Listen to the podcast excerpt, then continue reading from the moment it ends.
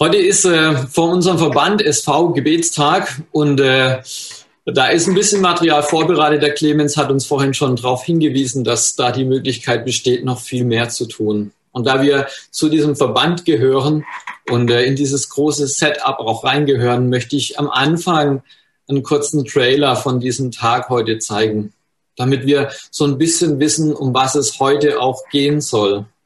Deswegen jetzt die ähm, Möglichkeit, da einen kleinen Blick reinzuwerfen. Ich teile meinen Bildschirm und nehme euch mit hinein in diesen Gebetstag von heute.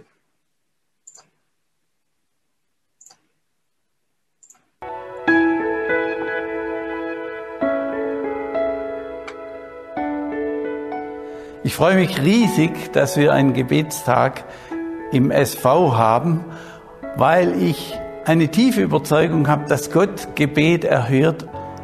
Ich selber bete schon seit Jahren dafür, dass wir ein betender Verband werden und äh, dass unsere Gemeinden betende Gemeinden sind.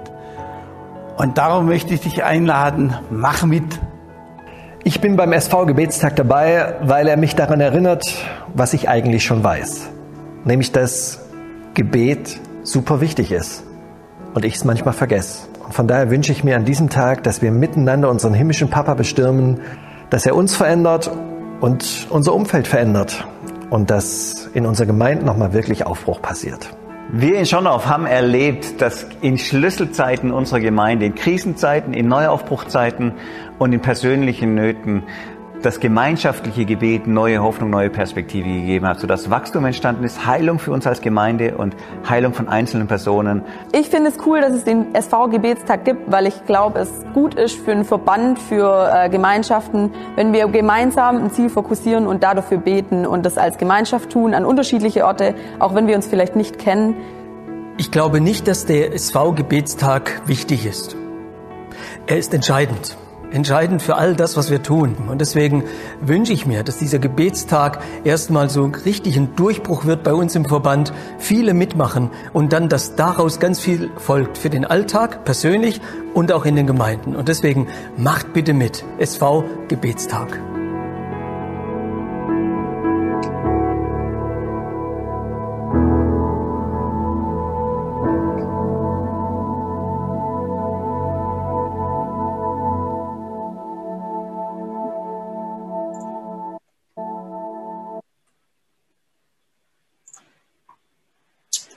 SV-Gebetstag, miteinander zu beten, darauf liegt ein Segen.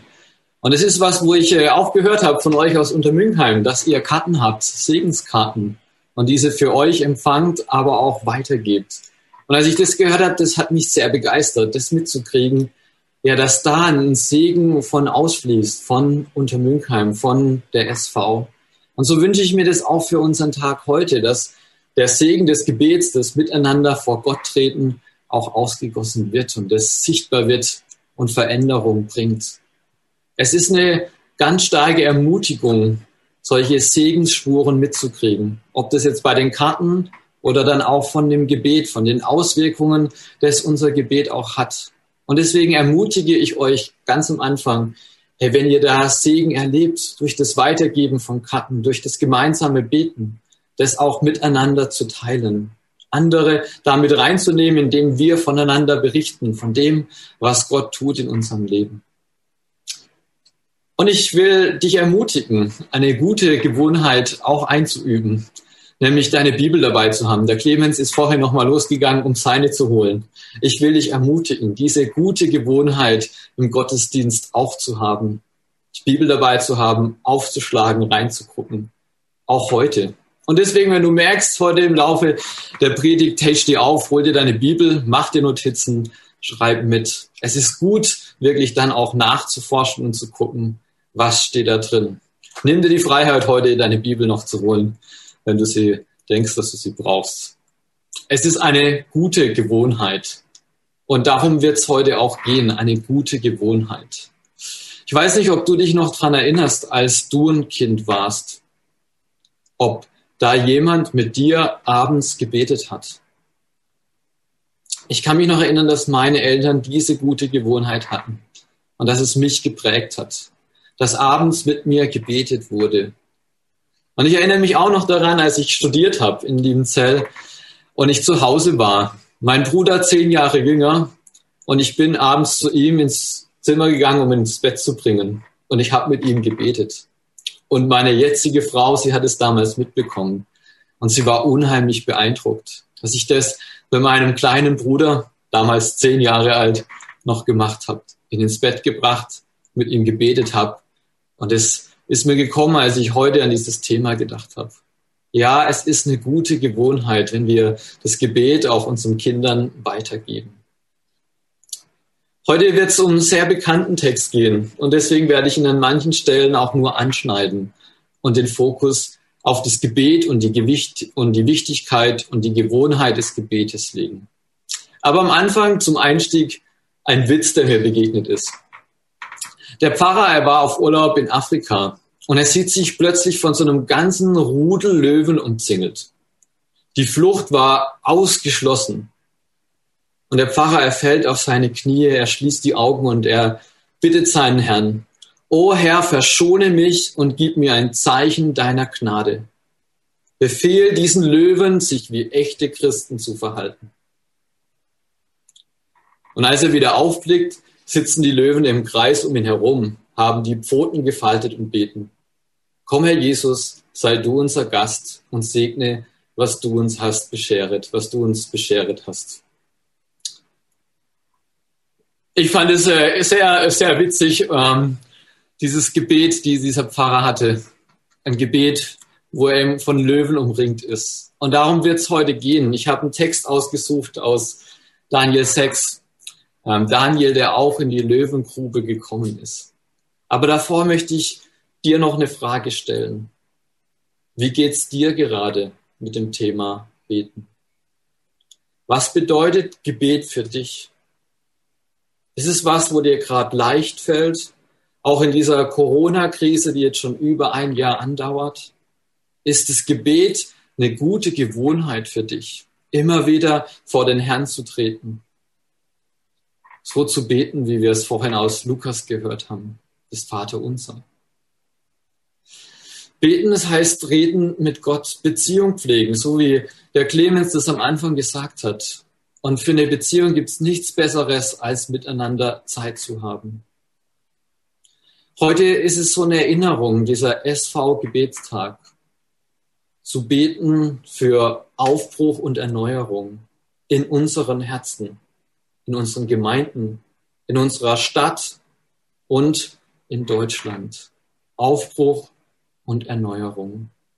Und mir ist ein Satz hängen geblieben aus diesem Clip von, von Tobi Becker war dieser Satz. Er hat gesagt, ich bin bei dem Gebetstag mit dabei, weil ich mich daran erinnere, was ich eigentlich schon weiß.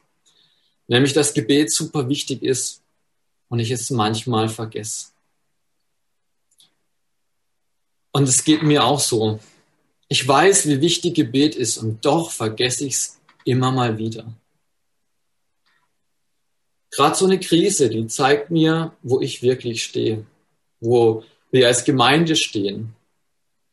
Und mich hat es zum Nachdenken gebracht, auch gerade bei diesem Thema Gebet. Was ist mir wirklich wichtig? Und was wichtig ist, das hat auch Platz in meinem Alltag. Auch da, wenn es auf einmal mehr wird, wenn Dinge durcheinander kommen oder wenn auf einmal ganz viel Zeit da ist. Was ist mir wichig? Welche Bedeutung hat das Gebet für mich, auch gerade jetzt in den letzten Monaten? Ich will unseren Blick auf Daniel werfen. Er war in einer ganz anderen Situation und doch denke ich, dass es da viele Dinge gibt, die ich zumindest von ihm lernen möchte. Daniel, er war einer von denen, die von Jerusalem weggenommen wurden in ein anderes Land. Für ihn erstmal eine Krise ein völlig neues Umfeld, eine neue Kultur, eine neue Sprache. Eine Krise, die bei ihm schon ganz lang angedauert hat und wahrscheinlich schon zur Normalität geworden ist. Mich begeistert es, auf ihn zu schauen, wie er damit umgeht, wie er das meistert und wie er kompromisslos an dem Gebet dran bleibt. Und deswegen, ich will zwei, drei Infos zu Daniel weitergeben, und dann in unseren Text hineinspringen. Daniel, und das ist auch mein Name. Und deswegen freue ich mich so über ähm, diesen Mann aus der Bibel, weil der Name hat eine Bedeutung. Gott ist mein Richter. Gott richtet mich. Gott hat einen Blick auf mich. Das ist die Bedeutung des Namens. Und das Erste, was passiert ist, als Daniel weggekommen ist in Exil, ins Exil, ist, dass er einen neuen Namen bekommen hat. Eine Demütigung der Herrscher. Er wurde Belzazar genannt. Die Herrin, die Gemahlin Baals. Sie soll den König bewahren. Das ist die neue Bedeutung seines Namens, den er aufgedrückt bekommen hat. Daniel, er wurde 606 vor Christus verschleppt ähm, von König Nebukadnezar. Und er hat unheimlich viel erlebt mit seinen Freunden, mit der Elite, die mit ihm dorthin gebracht wurde. Und eins, was er erlebt hat, da wollen wir jetzt zusammen hineinblicken. Ich zeige euch den Bibeltext und möchten uns vorlesen. Daniel 6, die ersten paar Verse.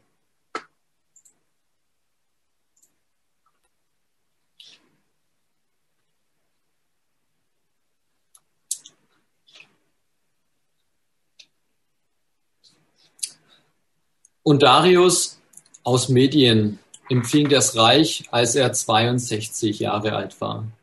Und es gefiel Darius, über das ganze Königreich 120 Statthalter zu setzen.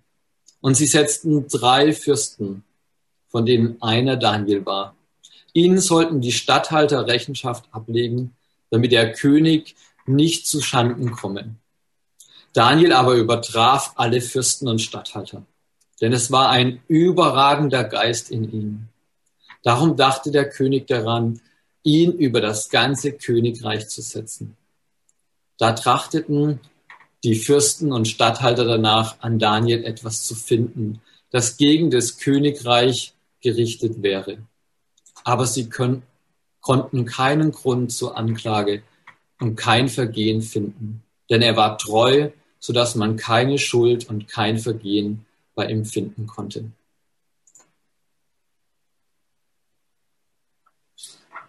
Das hat mich beeindruckt.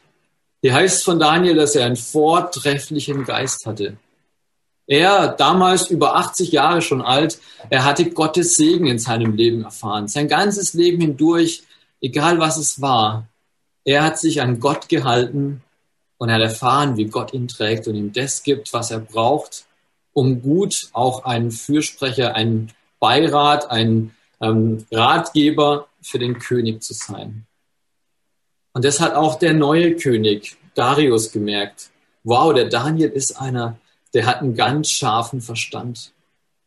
Daniel, er war sehr beliebt bei dem König, weil er Erfahrung, Weisheit, ähm, geschichtliches Wissen hatte, Führungsqualitäten, einen guten Ruf, weil er begabt war, weil er ähm, ein gutes Benehmen hatte und äh, einfach auch von Gott empfangen hat. Empfangen hat, Träume zu deuten.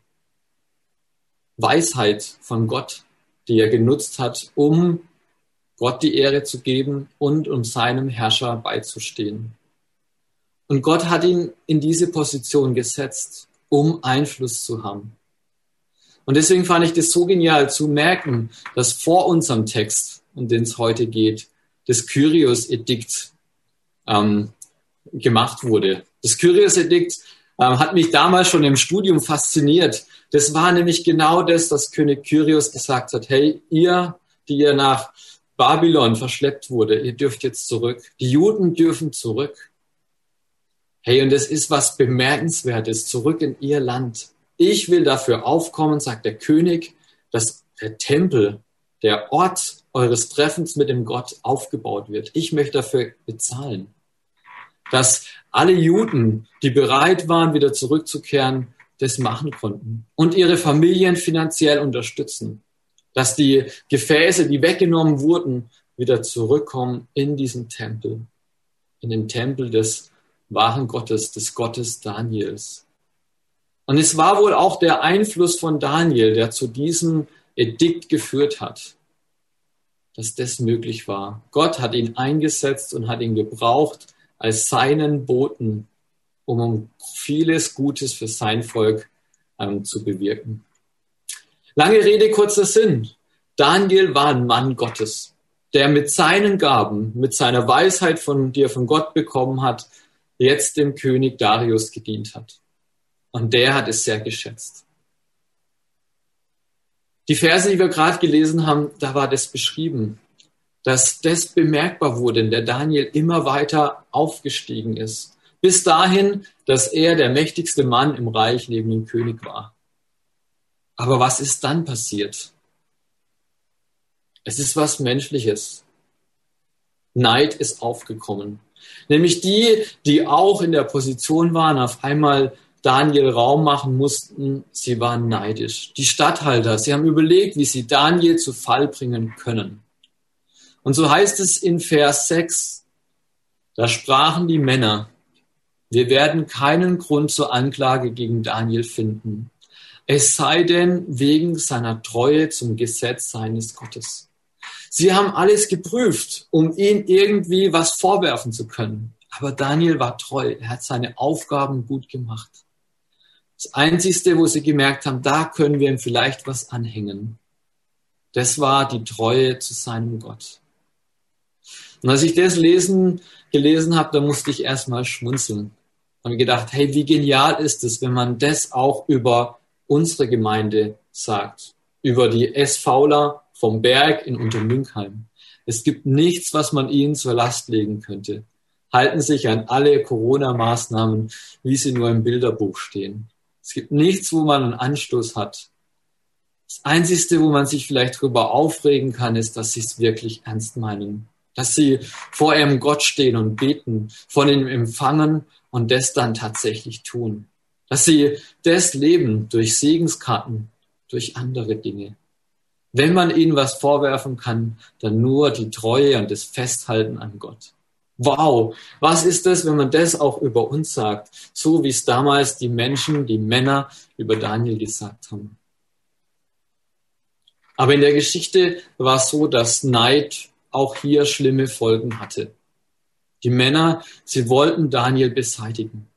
Und deswegen fassen sie einen Plan, wie sie das machen können. Und sie schieben dem König Darius ein Gesetz unter, um den Daniel zu Fall zu bringen. Das Gesetz, was der König dann auch später unterschrieben hat, es ging darum, 30 Tage lang, dass man nichts von jemandem erbeten darf, außer von dem König. Von keinem anderen Gott, von keinem anderen Menschen, nur von dem König Darius allein. Und als der König Darius das gehört hat, dann war, hat er sich geehrt gefühlt und hat dieses Gesetz erlassen. Ein Gesetz der Meder und Perser, es ist nicht rückgängig zu machen. Und deswegen hat auch dieses Gesetz Bedeutung bekommen. Und als Strafe war die Todesstrafe ähm, ausgerufen, die Löwengrube. Für mich war die Frage, wie geht Daniel damit um? Da war ein Gesetz, das gemacht wurde, um ihn zu Fall zu bringen. Was tut Daniel, als er von diesem Gesetz hört? Was tut der mächtigste, der klügste Mann, als er diese Krux hinter dieser Anordnung durchschaut hat? Knickt er ein? Ändert er etwas an seinen Gewohnheiten? Was war denn seine Gewohnheit? Und so möchte ich uns den Vers 11 vorlesen aus unserem Text von Daniel 6. Dort heißt es, als nun Daniel erfuhr, dass ein solches Gebot ergangen war, ging er hinein in sein Haus. Er hatte aber in seinem Obergemach offene Fenster nach Jerusalem.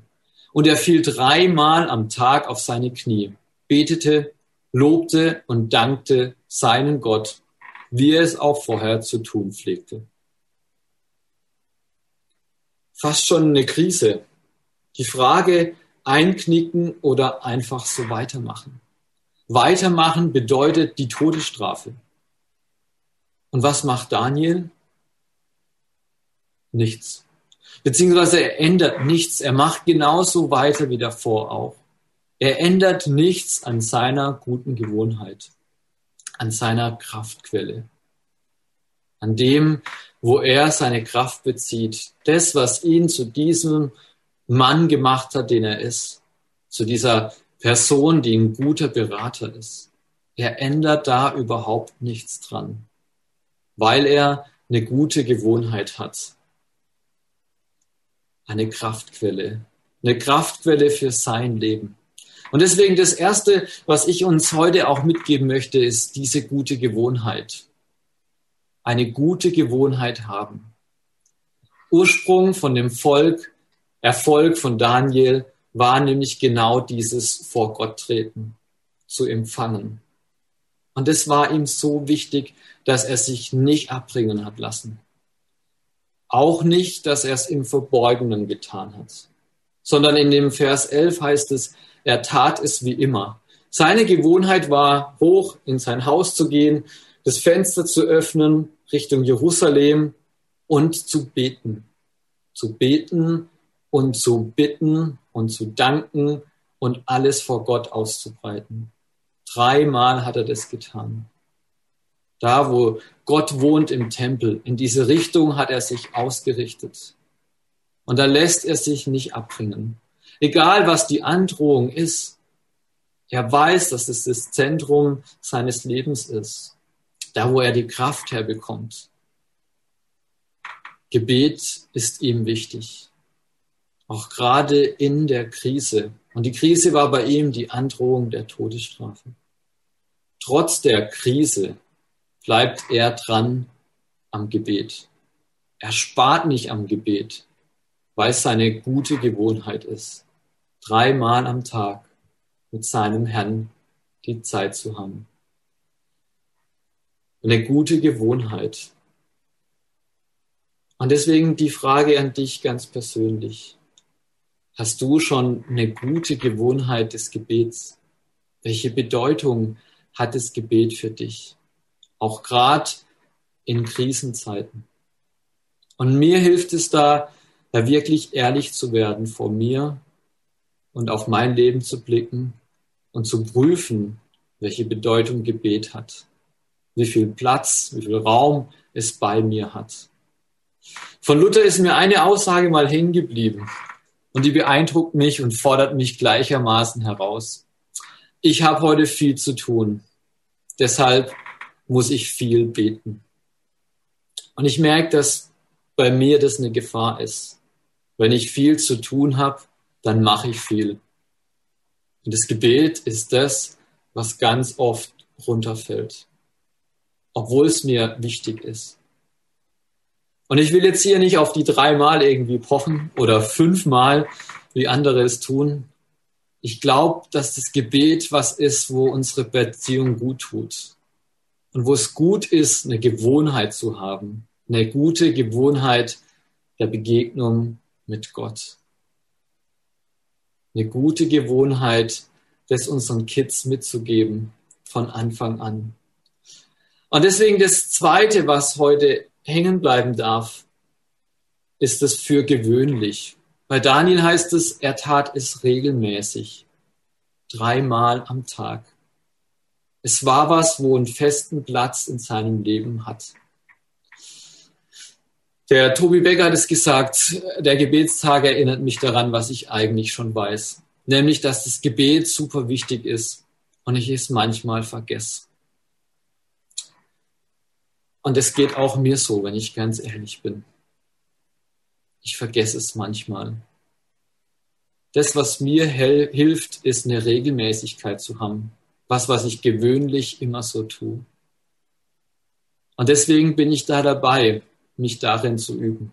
Heute Morgen, weil es der Gebetstag ist, bin ich extra früh aufgestanden, früh aufgewacht und habe mir eine Stunde des Gebets, der persönlichen Zeit mit Gott genommen. Hast du schon diese gute Gewohnheit, Platz zu haben, in der Häufigkeit, wie du einfach auch Zeit für die Beziehung haben kannst und brauchst, um darin zu wachsen? Und das Dritte, was mir in diesem einen Vers, Vers 11 hängen geblieben ist, da heißt es, Daniel tat es für gewöhnlich. Er betete, er lobte und er dankte seinem Gott. Beten, loben und danken seinem Gott. Und mich hat es ganz neu fasziniert, dass in unserem Verband die Erinnerung kommt. Hey, lasst uns miteinander beten. Lasst uns beten für Aufbruch und Erneuerung in uns, in unseren Gemeinden und in unserer Umgebung und in unserem Verband. Ich finde es sehr, sehr gigantisch, was da auf die Beine gestellt wurde. Vielleicht ein bisschen auch kurzfristig, aber ich lade nochmal ein, wirklich auf die Homepage zu gucken und das ein oder andere tatsächlich mit in unseren Gemeindealltag zu übernehmen. In, in dem Flyer, da heißt es nämlich auch, dass wir beten sollen, so wie es in 1. Timotheus 2, Vers 1 heißt. Das erste und wichtigste, wozu ich die Gemeinde auffordere, ist das Gebet. Es ist unsere Aufgabe, mit Bitten, mit Flehen und mit Danken für alle Menschen einzutreten. Und als ich das gelesen habe, kam mir die, die Verbindung zu Daniel. Beten, loben und danken. 1. Timotheus 2, Vers 1, mit Bitten, mit Flehen und mit Danken für alle Menschen einzutreten. Das ist unsere Aufgabe, das zu tun, eine gute Gewohnheit zusammen einzuüben. Und als der Clemens das vorhin gesagt hat, es tut immer gut, von dem Persönlichen aufzuhören, da musste ich schmunzeln, weil ich mir das heute aufgeschrieben habe, ähm, wenn es Platz hat, es zu tun. Und ich glaube, durch die Ermutigung von Clemens will ich das einfach tun und euch da ein bisschen teilhaben lassen, wie das bei mir im Leben aussieht. Und ich bin da unheimlich dankbar für dieses Jahr, dieses Jahr 2021. Ich bin dankbar für die Krise, weil es bei mir etwas Gutes bewirkt hat. Ich habe gemerkt, dass das Gebet, obwohl es mir wichtig ist, doch nicht so vorkommt in meinem Leben, wie ich es mir wünsche. Und dass es eins der ersten Dinge ist, die ich dann auch auf einmal fallen lasse, wenn viel ist. Ich habe gemerkt, dass ich für meine Kids oft wenig Zeit habe. Und mich hat es zum Nachdenken gebracht. Und sonst habe ich oft mein rotes T-Shirt an, weil der vierte Sonntag im Monat ist und ich mich daran erinnere, dass ich für meine Gemeinde, für meine Familie und so weiter eintreten möchte. Und am Anfang dieses Jahres ist mir etwas begegnet, wo ich mit eingestiegen bin. Von Januar bis zu Ostern, 70 Tage. 70-tage.de, eine Aktion für Männer. Exodus, der Auszug aus Ägypten, das Volk Israel, das erlebt hat, wie es in die Freiheit geführt wurde. Und Anfang des Jahres habe ich das mitbekommen von so einer Aktion für Männer. Und äh, ich war mit sieben anderen aus der Glocke mit dabei, miteinander Dinge einzuüben, sie zu einer Gewohnheit zu machen, die wichtig sind. Und es waren drei Bereiche. Eigentlich weiß ich schon, dass es wichtig ist. Und doch hat so wenig Platz in meinem Leben gehabt. Es war die Bruderschaft. Das heißt, dass man miteinander Zeit verbringt. Es war die Stille, im Gebet, im Bibellesen, im Zeit mit Gott verbringen. Und es war Askese, Dinge, auf die man verzichtet, gerade vor Ostern, um dann bewusst sie auch wahrzunehmen. 70-tage.de für die Männer unheimlich gut, da hineinzublicken und zu schauen, was da auch drin ist und was die Aktion beinhaltet. Für mich war das etwas, wo ich gemerkt habe, mir tut es gut, genau das zu haben, weil ich es brauche. Gute Gewohnheiten einzuüben. Es war die Bruderschaft. Einmal in der Woche haben wir uns getroffen zum Austauschen. Es war der Anker, so heißt es. Eine Person, mit der ich eine Zweierschaft habe, der ich Rechenschaft ablege, mit der ich täglich im Gebet auch verbunden bin. Und es war dieses persönliche Gebet. Morgens mir meine heilige Stunde, meine Zeit zu nehmen, vor Gott zu treten, in seinem Wort zu lesen, zu beten, zu hören, was er mir sagt und das dann in meinem Alltag zu tun. Der Tobi Becker, er hat mich echt gefuchst, als er diesen Satz gesagt hat. Es erinnert mich an das, was ich eigentlich schon weiß, dass Gebet super wichtig ist. und ich es manchmal vergesse. 70 Tage, in denen ich lernen durfte, hey, wie gut und wie wichtig es mir ist, dass genau das in meinem Leben passiert, dass es zu einer guten Gewohnheit in meinem Leben ist, diese Kraftquelle täglich anzuzapfen. Das war nichts Neues. Ich wusste es schon.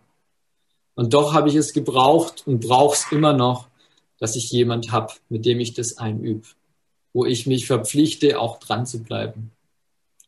Und ich glaube, dass das auch was ist fürs Gebet, was uns hilft.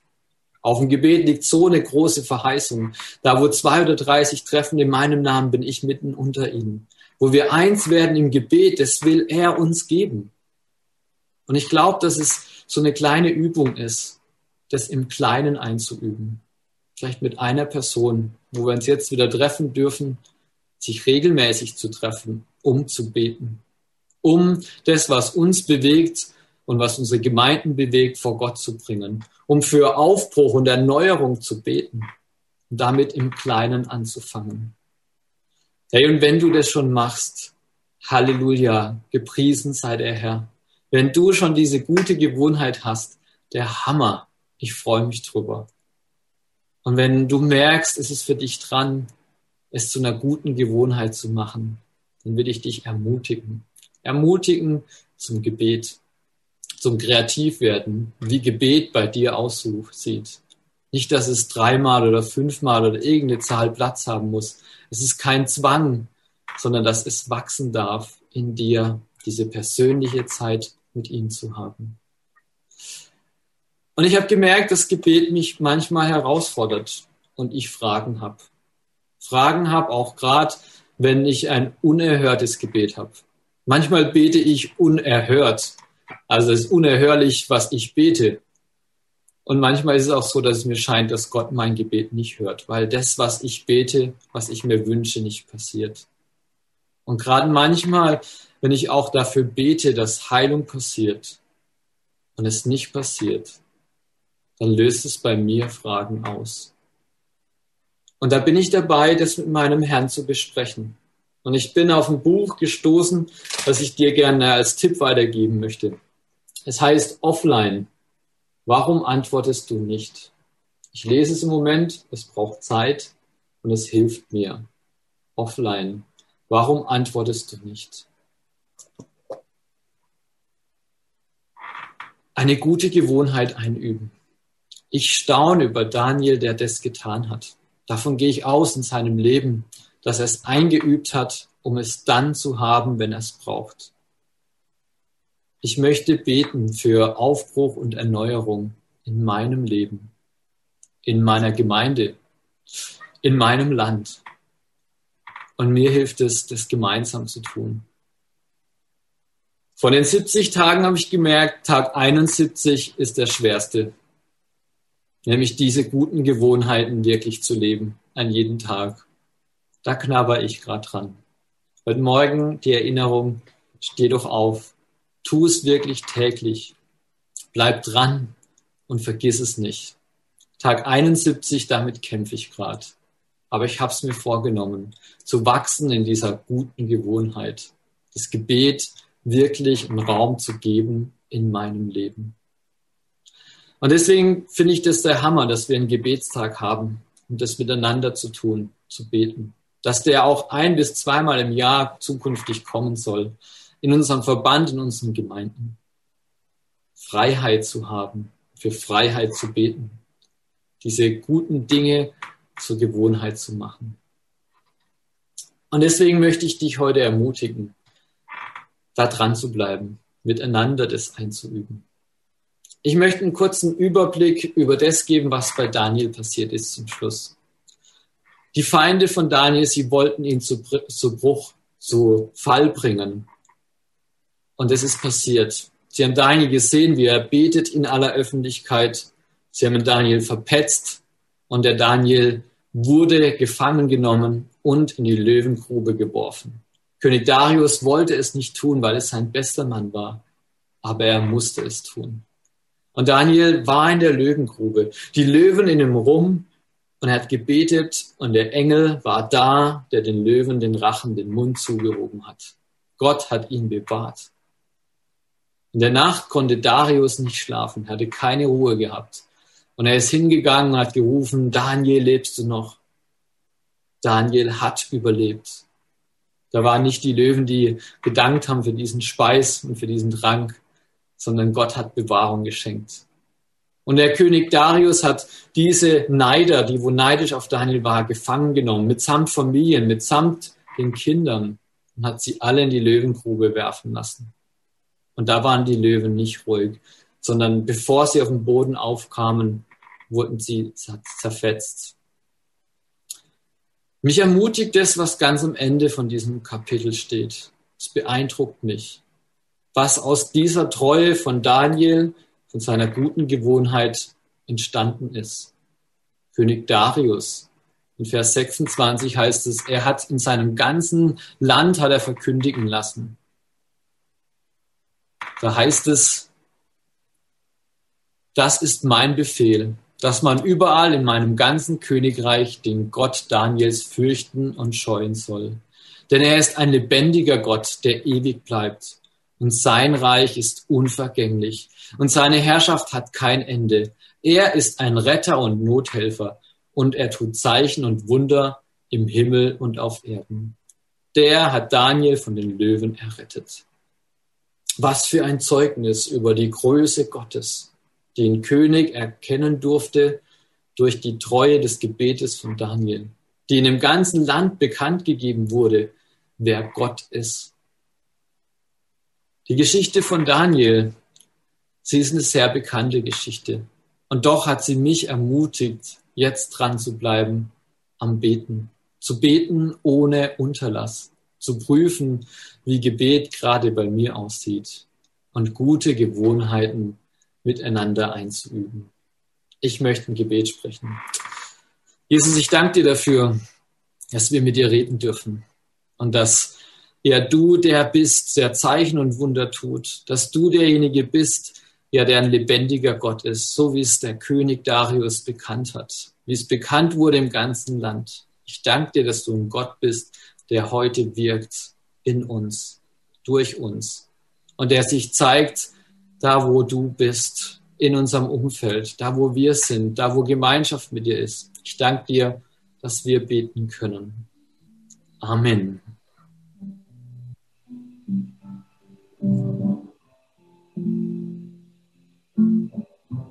Jesus, ich danke dir dafür, dass wir das Gebet haben, dass wir es miteinander tun, dass wir es einüben. Ich danke dir, dass du uns da auch äh, Vorbild bist im Reden mit deinem Papa, dass du auch Vorbild bist in dem, wie wir beten können. Da danke ich dir ja für das Gebet, was du uns gegeben hast und möchte es auch noch beten. Vater unser im Himmel, geheiligt werde dein Name, dein Reich komme und dein Wille geschehe, wie im Himmel so auf Erden.